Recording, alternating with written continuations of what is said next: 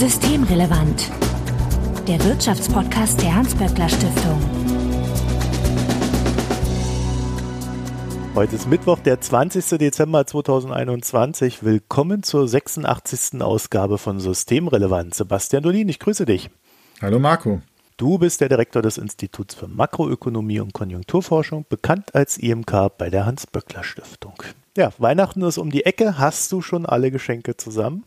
Glaube tatsächlich schon, ja. Ja, ja, inzwischen schon, nachdem heute das letzte Paket angekommen ist. Ja, man rennt ja nicht mehr ins Kaufhaus, ne? So kurz vor Schluss in Pandemiezeiten. ja, sollte man zurzeit nicht machen. Man soll ja Kontakte reduzieren und da ist das die Lieferung dann sicherer. Also ich war vorhin in der Stadt, um was abzuholen, äh, weil das Paket sonst nicht angekommen wäre. Und das sah mir nicht nach sehr starker Kontaktreduktion aus, was dort stattfand.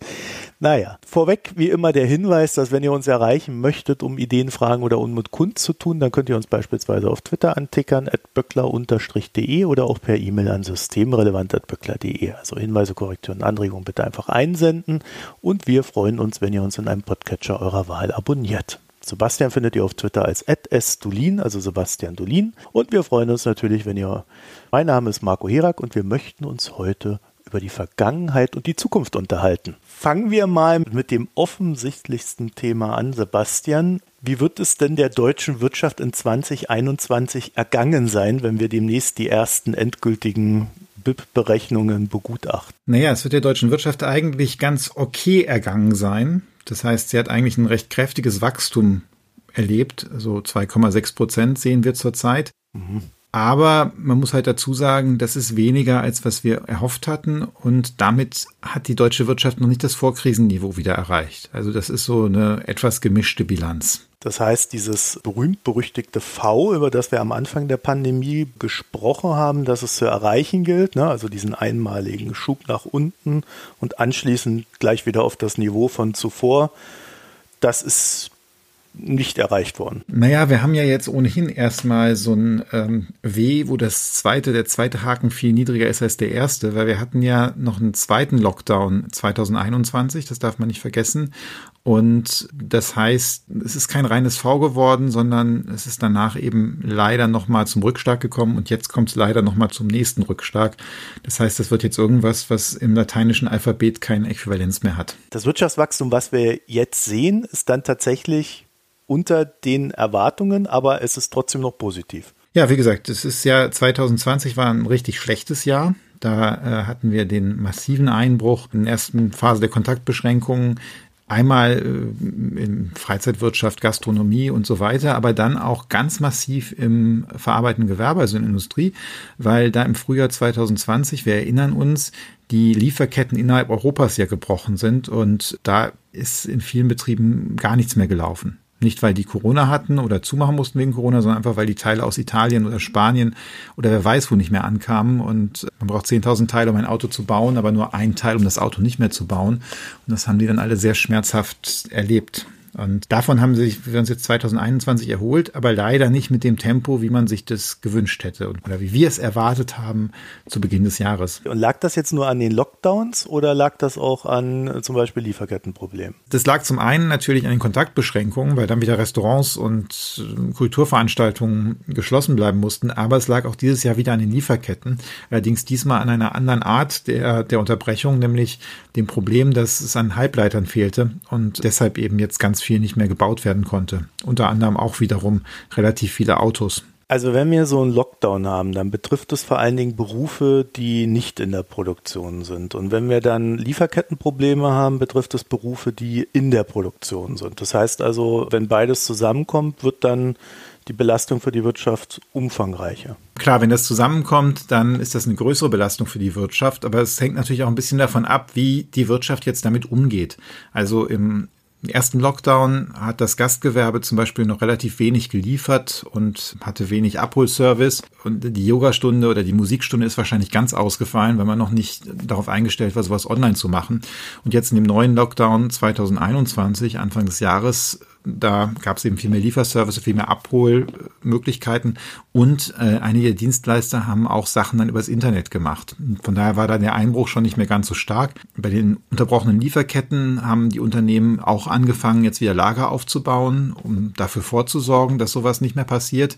Vor allem haben auch Länder wie Italien und Spanien nicht mehr die Produktion geschlossen, sondern haben eben selektiver eingegriffen. Jetzt sind die Probleme, die wir hatten, eben andere. Das sind diese Halbleiter, die von den Automobilkonzernen vor allem zum Teil einfach storniert worden sind, die Bestellungen. Und äh, die fehlen eben jetzt, die konnte man dann nicht so schnell wieder kaufen. Also das hat sich so ein bisschen verschoben, aber klar, wenn beides zusammenkommt, dann ist es besonders dramatisch. Und das war eben im Frühjahr 2020 der Fall. Und das wird jetzt wahrscheinlich ja auch wieder der Fall sein, oder? Wenn wir jetzt hier schon wieder in unseren nächsten Lockdown gehen? Naja, wir gehen im Moment davon aus, dass in diesen ja, den Kontaktbeschränkungen, die ja jetzt schon da sind und wohl ein bisschen verschärft werden, dass in dieser Phase vor allem die Beschränkungen für die inländischen Dienstleister, Gastgewerbe, Freizeitdienstleistungen stattfinden und dass die Lieferketten oder die Probleme bei den Lieferketten sich eher entspannen. Das hat damit zu tun, dass wir ohnehin so erste Anzeichen gesehen haben, dass es da eine Entspannung gibt. Und wir würden hoffen, dass das auch so weitergeht. Das heißt, jetzt gerade zu Beginn des, des kommenden Jahres haben wir eine schlechte Situation in Gastgewerbe, in dem inländischen Konsum, aber eine ganz gute Situation hoffentlich in der Industrie, weil da jetzt wieder mehr Teile kommen, sich so ein bisschen die, die Probleme auflösen. Das heißt aber jetzt, das ist in dem Sinne eine gewisse Hoffnung. Also es gibt Zeichen, dass das in die Richtung geht, aber das kann natürlich auch schnell kippen und das steht auf tönernen Füßen, denn wenn jetzt Omikron sich auch in anderen Ländern so verbreitet, dass, dass dort wieder große Lockdowns stattfinden und Produktionsanlagen geschlossen werden, dann bedeutet das natürlich, dass wir wieder neue Probleme in Lieferketten bekommen. Also unsere Prognose basiert zurzeit darauf, dass Omikron zwar einen Dämpfer bringt und Kontaktbeschränkungen hierzulande, aber dass die Lieferketten nicht erneut gestört werden. Das ist natürlich eine mutige These vielleicht, weil das ja recht erratisch war mit mit den Lockdowns, gerade auch in China. Ne? Sobald da irgendwie zehn Leute krank waren, wird da mal ein Hafen dicht gemacht und ähnliches. Also äh, das ist ja dann nicht wirklich gut planbar. Ne? Das andere ist, dass wir bei den Lieferketten ja auch teilweise gar nicht wissen, wie hoch eigentlich der Bedarf wirklich ist, gerade bei diesen heiß umkämpften Chips, weil die Reaktion der Unternehmen war, dass die jetzt einfach viel mehr bestellen, als sie brauchen, in der Hoffnung dann so halbwegs das zu bekommen, was benötigt wird. Ja, so klar, man kann jetzt an den Annahmen anfangen zu kritisieren und dann käme natürlich ein anderes Ergebnis raus. Aber es ist jetzt nicht so, dass wir mhm. gesagt haben, so wir gehen davon aus, dass alles wieder super läuft ab Januar und alles geliefert wird, sondern wir gehen eigentlich nie, einfach nur von nicht größeren Unterbrechungen aus. Also alles sowas, was kleineres ist da schon noch drin. Und das Ergebnis ist ja auch bei uns, dass die deutsche Wirtschaft jetzt über das Winterhalbjahr einfach so an der Nulllinie lang schrammt und vielleicht auch auch leicht schrumpft. Also das, das ist jetzt durchaus in der Prognose drin. Also es ist für die nächsten Monate keine rosige Prognose, aber auch keine Katastrophenprognose. Okay, also ihr bleibt so potenziell optimistisch, kann man da sagen. Ja, nicht für den Winter, sondern für danach, sondern wir sagen, also da ist jetzt nochmal ja. wirklich ähm, ein Dämpfer durch, durch, durchs Infektionsgeschehen, aber wenn dann das Infektionsgeschehen im Frühjahr im Griff ist, dann geht's nochmal rund und dann läuft's ziemlich gut, weil die Industrie die vollen Auftragbücher hat. Die werden dann abgearbeitet, wenn wieder zunehmend mehr Chips kommen. Und gleichzeitig werden dann die Leute auch wieder anfangen, Geld auszugeben. Das haben wir im letzten Jahr ja gesehen, also, mhm. oder auch in diesem Jahr gesehen. Im dritten Quartal, der Konsum ist ja unglaublich gestiegen. Der ist ja über sechs Prozent äh, gestiegen, der Privatkonsum von Quartal zu Quartal. Das ist sehr ungewöhnlich. Und das hat einfach damit zu tun, dass da sehr viel aufgestaute Nachfrage war. Die Menschen einfach wieder mehr ausgegeben haben, nachdem sie das im Quartal davor nicht getan hatten. Aber wir werden uns wahrscheinlich darauf einstellen müssen, dass es immer wieder eine Form von Lockdown gibt, wenn neue Variante oder sonst was passiert, weil die Impfquote ja in diesem Jahr sehr niedrig geblieben ist. Also wir dümpeln da so um die 70 Prozent rum. Äh, und ich glaube, da ist auch für die Zukunft nicht mehr viel zu erwarten. Ne? Naja, ich würde ja davon ausgehen, wenn eine Impfpflicht kommt, dass dann auch die Impfquote steigt. Das ist ja auch, was wir in anderen Ländern gesehen haben. Also da, wo man da jetzt ein bisschen rabiater äh, durchgreift, also auch zum Beispiel in Österreich. Und man kann ja sagen, die Österreicher sind uns kulturell vielleicht gar nicht so fern. Ähm, oh. Da, da geht's, da ist es mit der Impfquote ganz schön hochgegangen. Hoffentlich zitiert das keiner und teilt das auf Twitter. Sonst haben wir Ärger an der Backe. Du weißt doch, diese Aufregung auf Twitter ist immer das Beste, was einem für so einen Podcast passieren kann, oder nicht? das stimmt auch wieder, ja.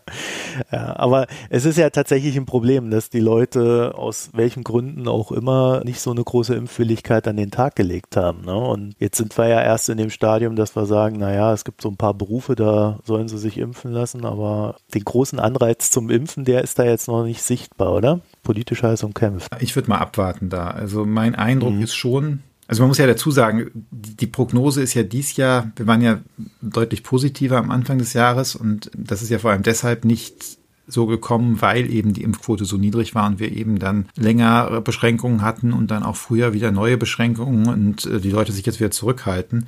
Und ich habe den Eindruck, dass so in der Bevölkerung, das geben auch Umfragen her, die breite Mehrheit langsam die Geduld verliert. Und äh, das mag jetzt so sein oder nicht, dass die, die sich da nicht impfen, schuld dran sind, dass wir da sind, wo wir sind. Aber das ist so der zunehmende Eindruck. Und da ist mein Gefühl, dass, dass viele Menschen jetzt einfach sagen, so jetzt reicht's.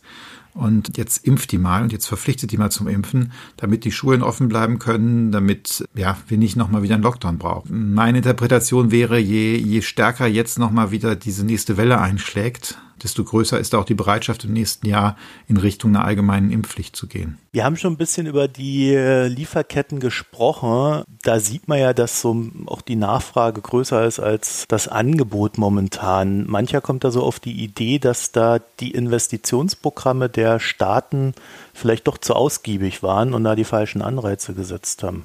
Würdest du da mitgehen? Naja, tatsächlich sind ja die Investitionsprogramme, die erhöhen ja eigentlich die Kapazitäten, zumindest mittelfristig. Das ist ja eine Idee davon. Und wenn man heute in der FT liest, dass die deutsche Industrie ein Problem hat und jetzt die Bahn nicht mehr benutzt, weil die zu unpünktlich ist, auch mit ihren Güterzügen und deshalb auf die Lkw setzt, das ist natürlich, was Transportengpässe jetzt nochmal verschärft.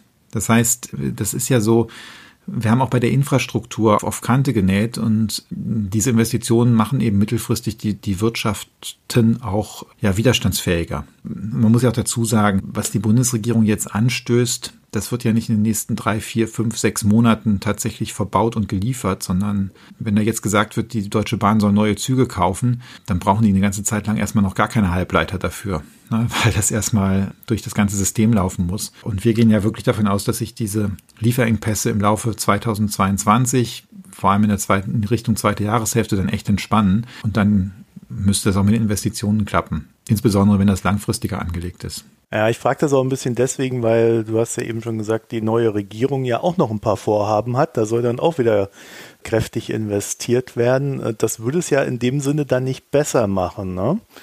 Aber äh, da ist dann das Argument, das dauert ohnehin alles ein bisschen, bis es ausgerollt ist. Man muss dazu zwei Sachen sehen. Also erstens, die Ausrüstungsinvestitionen in Deutschland sind zurzeit immer noch relativ schwach. Also auch relativ zum Vorkrisenniveau. Was sind Ausrüstungsinvestitionen? Ich kaufe mir einen Zug? Ja, ein Zug gehört zu der Ausrüstung, eine Maschine gehört zu den Ausrüstungen, LKW gehört zu den Ausrüstungen. Da sind wir noch ziemlich weit vom Vorkrisenniveau entfernt. Natürlich leiden auch die Maschinenbauer unter diesem Halbleitermangel, aber das ist jetzt nicht so, dass, dass da schon die ganzen Kapazitäten massiv überhitzt werden. Wir haben ein bisschen ein anderes Problem beim Bau. Da sind schon relativ viele Kapazitätsengpässe.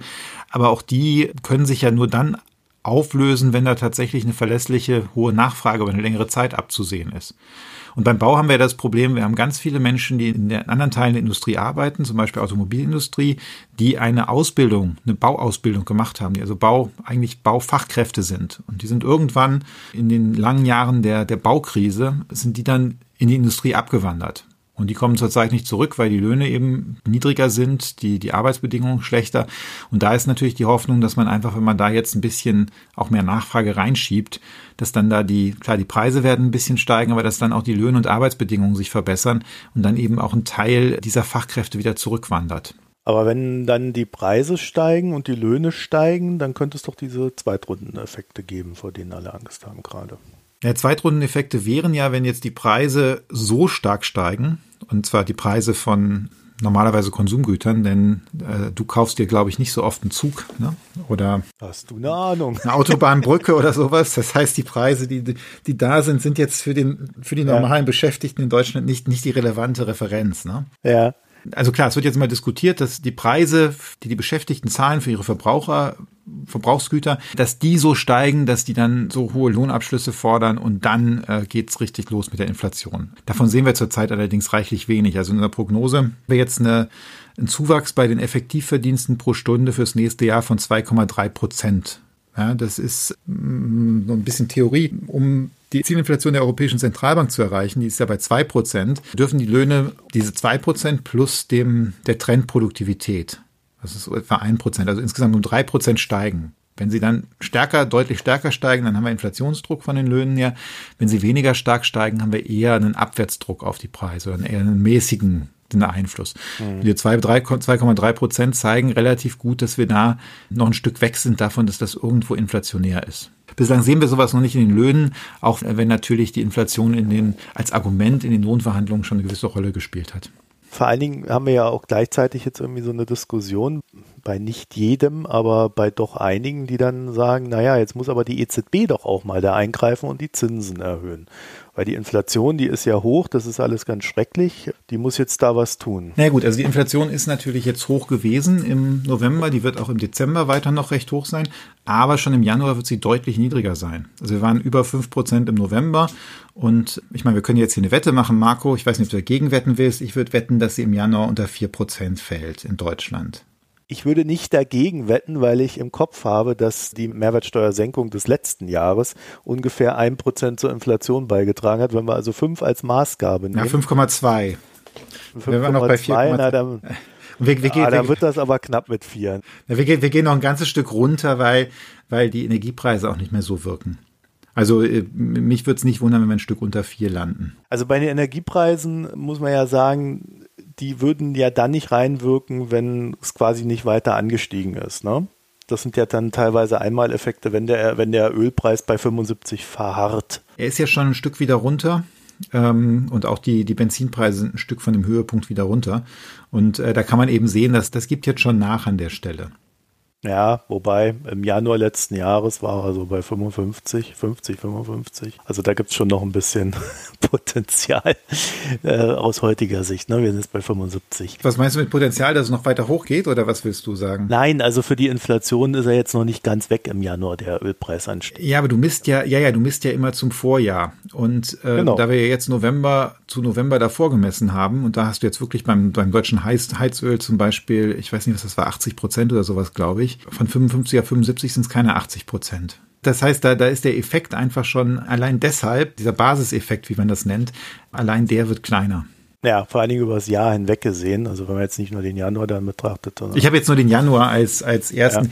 damit man jetzt auch mal wirklich konkret und schnell überprüfen kann, ob wir die ganze Zeit Unfug erzählen oder nicht. Also mal, mal für, für einen Hinterkopf, der, der ganz normale WTI-Ölpreis, der war im März letzten Jahres bei 65 schon. Also da kann man dann sagen, ab da findet dann die Glättung statt. Da könnte aber auch, wenn wir jetzt schon über die EZB ja auch angefangen haben zu sprechen, da könnte aber auch die EZB ja gar nichts tun an diesem Ölpreis. Ne? Also die hat ja keine Ölreserven, die sie auf den Markt hauen kann, um den äh, vielleicht zu senken oder so. Nee, nee, da, da kann natürlich die EZB nichts tun. Jetzt kann man sich darüber streiten, ob die EZB wenn sie ganz stark die Zinsen erhöht, vielleicht erreichen könnte, dass der Euro ganz kräftig aufwertet. Und dann wäre das Öl in Euro vielleicht günstiger. Oder sie bremst so stark ab, dass die Aktivität so zurückgeht, dass andere Sachen dann billiger werden. Zum Beispiel, dass keiner mehr ein neues Haus baut, weil du die Zinsen so erhöhst, dass sich das, dass keiner mehr bezahlen kann. Also das möchtest du nicht machen. Das ist auch Unsinn, das zu tun. Aber natürlich äh, könnte man jetzt drüber nachdenken, ob, ob sowas eine sinnvolle Politik wäre. Und dann hättest du möglicherweise ja schon dann auch einen Rückgang, keine Ahnung, bei den Handwerksdienstleistungen und so weiter. Ja, genau, man würde das ja nur mit, mit Jobs bezahlen. Genau, man kriegt das eigentlich nur hin, jetzt, also was im Grunde ja passieren müsste, wenn du das ausgleichen willst, diesen massiven ähm, Energiekostenanstieg, müsstest du dafür sorgen, dass im Rest der Wirtschaft die Preise fallen. Und das kriegst du kurzfristig nur hin, wenn du eine, eine schwere Rezession verursachst oder eben eine schwere Aufwertung, die wahrscheinlich dann bei der Industrie auch Jobs kostet. Das macht auch keinen Sinn, insbesondere weil ja die EZB immer sagt, sie, sie zielt, das ist auch vernünftig, sie zielt darauf auf die Inflation in der mittleren Frist. Und solange absehbar ist, dass es eben mittelfristig so Richtung Mitte 2023, Ende 2023, dass sie da wieder ihr Ziel erreicht, macht es eigentlich keinen Sinn, heute die Zinsen zu verändern, denn wir wissen, dass normalerweise, wenn es jetzt nicht so abruptartige Bewegungen sind, die ich gerade genannt habe, die Geldpolitik so vier bis acht Quartale braucht, bis sie wirklich voll auf die Wirtschaft durchwirkt. Und der neue Bundesbankpräsident Nagel, der weiß das auch? Ich bin davon sehr überzeugt, dass er das weiß. Also ich meine, er ist lang genug da im Geschäft. Und außerdem muss man dazu sagen, dass der ja auch nur eine Stimme im EZB-Rat hat. Und wenn ich das richtig verstanden habe, auch jetzt richtig gesehen habe, Deutschland auch jetzt zunächst einmal gar nicht mitstimmen darf. Es gibt da so eine rotierende Lösung, wer wann mitstimmen darf. Also der wird ja nicht alleine jetzt die Geldpolitik da bestimmen können. Wir können dann auch von der EZB erwarten, dass sie in Sachen Zinsen jetzt nicht durchdreht, weil da die Inflation da ist, sondern dass sie einfach weiter diese Linie verfolgt, die sie ja jetzt auch verfolgt. Das heißt, leichtes Tapering, aber im Grundsatz weiter an den Märkten aktiv bleibt. Ja, genau. Also das hat die EZB ja auch angedeutet, dass sie das jetzt tun würde und tun will. Und von daher gehen wir auch nicht davon aus, dass jetzt tatsächlich größere Zinserhöhungen kommen würden im nächsten Jahr. Was erwartet uns denn dann im neuen Jahr, also rein wirtschaftlich betrachtet? Die Versorgung mit Chips wird besser, alles wird irgendwie leichter als dieses Jahr. Das heißt, da müsste es ja kräftig bergauf gehen, ne? Genau, das ist auch das, was wir sehen. Also wir waren noch ein bisschen optimistischer im, vor drei Monaten, muss man dazu sagen, weil wir eben nicht gedacht haben, dass man die Covid, die neue Covid-Welle so außer Kontrolle geraten lässt, wie es jetzt passiert ist. Aber wir gehen nichtsdestotrotz davon aus, dass die Wirtschaft 2022 um viereinhalb Prozent wächst. Und das ist tatsächlich ein echt ziemlich robustes Wirtschaftswachstum. Und damit wären wir dann auch, hätten wir dann auch das Vorkrisenniveau in der zweiten Jahreshälfte wieder erreicht. Ich habe gerade nur gelacht, weil die Politiker sind immer von der Corona-Welle überrascht und wir sind dann überrascht, dass die Politiker überrascht sind. Das liegt eben daran, dass wir an das Gute im Menschen glauben und keine Zyniker sind. Ich glaube, das hast du eben im Vorgespräch auch schon so formuliert. Das habe ich im Vorgespräch gesagt, bevor wir mit der Sendung angefangen haben, genau. Also für Covid heißt das jetzt nichts, ne? das sollten wir vielleicht nochmal ganz äh, klarstellen. Das ist jetzt hier so eine rein wirtschaftliche Betrachtung, die positive. Ich denke mal, man kann recht sicher sagen, dass uns die Pandemie in 2022 erhalten bleibt. In welcher Form, äh, da würde ich mir jetzt natürlich keine Prognose zutrauen. Man muss natürlich wirklich sagen, da sind in dieser Prognose ganz schöne Risiken drin. Denn das, das eine Risiko ist natürlich, dass Omikron stärker aus dem Ruder läuft, als man das jetzt so annimmt und erwartet und auch stärkere Folgen hat. Und das zweite ist, wir haben ja noch geopolitische Probleme. Also wir haben in der Ukraine noch Spannungen. Jetzt ein Zuspitzung des Konfliktes in der Ukraine kann natürlich dann zu Unterbrechungen bei den Gaslieferungen führen. Das würde einerseits höhere Preise bedeuten, aber kann natürlich auch tatsächlich Produktion stören, wenn dann nicht so viel Strom produziert werden kann, wie eigentlich benötigt wird. Also das, das ist noch ein Risiko, was auch im Raum steht. Das ist wahrscheinlich auch eines der größeren Themen in diesem Winter, weil die von Russland betriebenen Gaslager in Deutschland, das ist glaube ich ein Drittel, die sind nahezu leer. Und irgendwie ist die Drohung immer so im Hintergrund, Hintergrund, dass das Gas irgendwie auch mal versiegen könnte, wenn wir nicht endlich Nord Stream 2 scharf schalten. Ne? Ja, ja klar, also das, das, das, das steht irgendwie im Raum. Was haben wir noch an Risiken? Das wären jetzt die beiden großen, die ich so sehe. Es kann natürlich auch tatsächlich sein, dass, ich sehe es in Europa weniger, aber dass in den USA die Inflation stärker aus dem Ruder läuft und dann die, die Federal Reserve die Nerven verliert und massiv auf die Bremse trifft. Das könnte auch passieren. Im Moment sehen die eigentlich so aus, als, als würden die sich ganz vernünftig verhalten, aber da kann natürlich immer noch einiges schiefgehen. Ach so, und ich habe jetzt auch noch China. Ich habe jetzt noch China vergessen mit dem Finanzsektor in China. Das ist natürlich auch ein Risiko, dass da der Immobilienmarkt knallt. Bei so einer Prognose hat man eigentlich eine Baseline, wo diese Risiken nicht eintreten, außer man geht jetzt mit einer relativ großen Sicherheit davon aus, dass die kommen. Und äh, aber desto mehr Risiken es gibt, desto unwahrscheinlicher oder desto wackeliger ist dann die Hauptprognose. Wieso sollte denn in den USA die Inflation explodieren? Ja, was heißt explodieren ist vielleicht der falsche Begriff, aber wir sehen da eben anders als bei uns relativ starke Effekte auf die Löhne schon. Und wenn sich das weiter beschleunigt, könnte es schon sein, dass die Notenbank dort stärker reagiert. Da könnten dann auch die Märkte nervös werden. Das, da weiß man nicht, was dann passieren kann.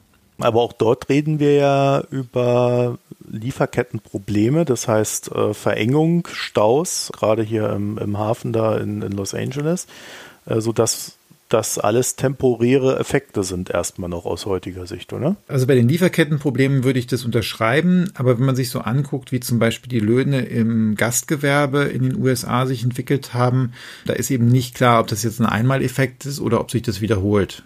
Weil offensichtlich sehr viele Menschen diesen Sektor verlassen haben und jetzt nicht so ohne weiteres wieder für, für schlechte Löhne zurückgekommen sind, um wieder Hamburger zu braten. Und da sieht man einfach in den Statistiken, dass diese Löhne schon massiv angezogen haben. Und jetzt bleibt auch die Frage, ist es eine einmalige Sache oder folgt dann eben auf sechs Prozent Lohnanstieg dieses Jahr in bestimmten Bereichen dann auch nochmal sechs Prozent nächstes Jahr. Und irgendwann wird es dann eben auch für die Notenbank problematisch. Aber auch da reden wir ja über eine Verknappung von Arbeiterinnen und Arbeitern, ne? Nee, nee, die, die zahlen einfach, weil sie, weil sie festgestellt haben, dass sie zurzeit Probleme haben, Leute zu finden. Ja, aber das würde ja auch bedeuten, dass die Notenbank da eigentlich wenig tun kann, oder? Weil wenn zu wenig Leute da sind, die kann ja jetzt keine Kinder produzieren. Wie du richtig sagst, wenn da keine Leute da sind, ist es auch unwahrscheinlich, dass nächstes Jahr die Leute da sind. Mhm. Das ist dann schon ein bisschen was anderes, weil dann sind wir in einer Situation, wo möglicherweise die Nachfrage in der Wirtschaft dauerhaft höher ist als das Angebot. Und dann ist das ein typischer Fall, wo die, wo die Notenbank eben schon eingreifen muss. Also da müsste sie dann die Wirtschaft bremsen durch Zinserhöhung und sonst noch was. Da müsste sie ja die Nachfrage bremsen. Und das ist ja so ein bisschen die Frage, was auch in den USA diskutiert wird, ob da nicht vielleicht diese großen Steuerschecks und äh, die sehr großzügige Arbeitslosenunterstützung, ob das nicht vielleicht in der Summe ein bisschen viel war und dass man deshalb jetzt woanders die Nachfrage ein bisschen dämpfen muss. Was eben eine etwas andere Diskussion als bei uns in Europa, wo wir einerseits nicht in dieser Form mit, mit Steuerschecks äh, die, die Wirtschaft angekurbelt haben und äh, eben andererseits auch noch nicht die Engpässe bei den Arbeitskräften sehen. Also zumindest nicht in dem Maße, wie wir das da sehen. Was in der Logik ja auch daran liegen würde, dass wir halt unsere Löhne wesentlich stabiler halten. Es hat auch was mit der Kurzarbeit zu tun. Also ähm, wenn du jetzt die Krise managst, dadurch, dass du die Leute in Kurzarbeit schickst, sind sie ja noch beschäftigt. Und mhm. die Kurzarbeit ist ja auch so konstruiert, dass wenn du 60 Prozent Auftragsausfall hast, dass du nicht 60 Prozent der Menschen nach Hause schickst, sondern eigentlich bei allen, die eine bestimmte Tätigkeit machen, die Stundenzahl um 60 Prozent reduzierst. Das heißt, die sind noch da, die haben einen Vertrag und wenn du sagst, nächste Woche haben wir jetzt drei Schichten mehr, ihr müsst wieder voll arbeiten, dann sind die wieder zurück.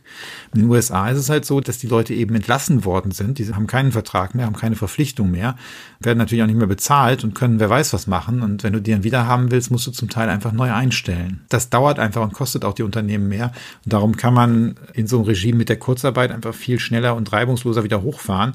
Und da musst du den Leuten ja auch nicht mehr bezahlen. Da sagst du einfach so, wir haben hier den Arbeitsvertrag, guck mal, den hast du unterschrieben. Du hast jetzt auch Kurzarbeitergeld bekommen, jetzt äh, arbeite mal wieder voll. Und Menschen sind ja auch gewisse Weise Gewohnheitstiere, die auch in ihren Routinen drin sind. Und das ist natürlich eine ganz andere Entscheidung zu sagen, ja, jetzt kündige ich und mache das nicht mehr, als zu sagen, ach, pff, äh, ich habe eigentlich keine Lust mehr, diesen Job zu machen. Ich bin da eh gekündigt worden vor einem Jahr. Und jetzt habe ich, weiß ich nicht, gucke ich mal, dass ich was anderes mache. Da würde dann aber die EZB sich nicht gezwungen sehen, da mitzuziehen, wenn die FED da auf einmal loslegt, ne? Weil das ist ja dann das zweite Risiko hinten dran. Nö, das würde ich zunächst nicht mehr nicht sehen. Also solange die Lohnentwicklung in, in Europa so ist, wie sie ist, ist eigentlich keine Notwendigkeit, dann, dann nachzuziehen. Wobei ja Zinserhöhungen in den USA dazu führen müssten, dass der Euro wieder schwächer wird. Ne? Genau, das, also normalerweise führt das dann dazu, dass der Euro ein bisschen schwächer wird. Dann ist die Frage, wie viel und wie dramatisch ist es? Und auch, was, was dann die Erwartung der Märkte ist, was die Konsequenzen der Zinserhöhungen in den USA sind. Also wenn, wenn dann die Märkte befürchten, dass das die Erholung abwürgen könnte, dann ist es wiederum nicht ganz klar, wie stark und in welche Richtung sich die Wechselkurse bewegen. Also da haben wir dann doch noch ein paar ordentliche Risiken gefunden. Ja, Risiken sind da. Also das ist leider, die können wir leider nicht wegkriegen. Ich habe also das Gefühl, das sind jetzt so, letztes Jahr haben wir über andere Risiken geredet. Ne? Also äh, das war etwas pressierender letztes Jahr. Also letztes Jahr hatten wir ja gerade die, die neue Welle. Wir sind auch im letzten Jahr davon ausgegangen, dass es besser wird. Aber ich glaube, wir haben im letzten Jahr was die Risiken angeht, da gab es ja die Diskussion, haben wir eigentlich Impfstoff oder brauchen wir noch viel länger diese, diese Kontaktbeschränkungen? Und dann hat sich eben gezeigt, dass der Impfstoff da ist, nur dass die Menschen sich nicht impfen lassen wollten. Aber das ist vielleicht schon noch eine andere es ist jetzt schwer zu sagen, ob man sagen würde, letztes Jahr waren die Risiken, es waren andere Risiken, aber ob die jetzt größer oder kleiner waren, das weiß ich gar nicht so genau. Ich wollte jetzt irgendwie zu einem positiven Ende hier kommen, aber. Naja, also ich meine, was ja schon positiv ist, ist, dass wir eigentlich in ganz vielen Bereichen wissen, wie man mit dieser Pandemie umgeht. Also wir haben Impfstoffe, die gut wirken. Wir haben eigentlich diese Technologie, um auch den Impfstoff abzudaten gegenüber Varianten. Wir haben jetzt gezeigt beim Boostern, dass wir sehr, sehr schnell impfen können, wenn wir es wollen und wenn die Leute es wollen, die geimpft werden sollen.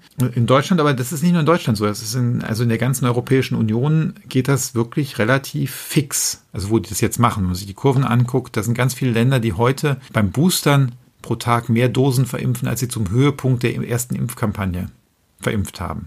Also damals war auch der Impfstoff knapp, der ist jetzt nicht mehr knapp, aber trotzdem, das ist schon beeindruckend, wenn wir inzwischen pro Tag äh, mehr als ein Prozent der Bevölkerung impfen.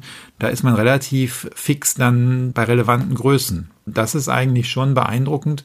Und dann haben sich viele Sektoren auch ein bisschen angepasst. Also wir haben über Gastgewerbe geredet, über die Freizeitwirtschaft. Von daher würde ich davon ausgehen, dass diese Kontaktbeschränkungen nicht mehr eine solche Wirkung auf die Wirtschaftsleistung haben, negative Wirkung wie im letzten Jahr. Also von daher, das sind auch schon positive Aspekte. Allein diese Impfstoffentwicklung, diese Geschwindigkeiten, die Möglichkeit, das jetzt abzu, abzudaten, das sind ja ganz tolle Errungenschaften.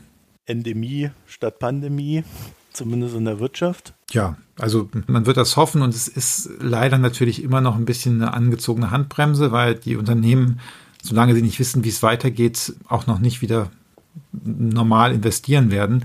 Aber die Hoffnung wäre schon, dass wir da im Laufe des Jahres 2022 wieder ein bisschen mehr in die Normalität kommen. Sebastian Dolin, ich danke dir für das Gespräch. Danke, Marco, für die Moderation. Ja, wenn ihr noch ein paar Gedanken zum Jahresende und zu Weihnachten habt, dann könnt ihr die uns zuschicken an systemrelevant.böckler.de oder uns auf Twitter antickern at böckler-de. Also Hinweise, Anregungen etc. einfach dorthin. Und das war unsere letzte Folge für dieses Jahr. Außer wir brauchen noch eine Notfolge, weil etwas äh, ganz Spannendes passiert ist. Aber ich, davon gehe ich mal jetzt nicht aus oder ich hoffe es mal nicht, dass das passiert. Wir wünschen euch frohes Fest und einen guten Rutsch bis nächstes Jahr. Ja, von mir auch. Und ähm, dir auch alles Gute und frohes Fest, guten Rutsch, lieber Marco. Dankeschön. Bis bald. Tschüss. Tschüss.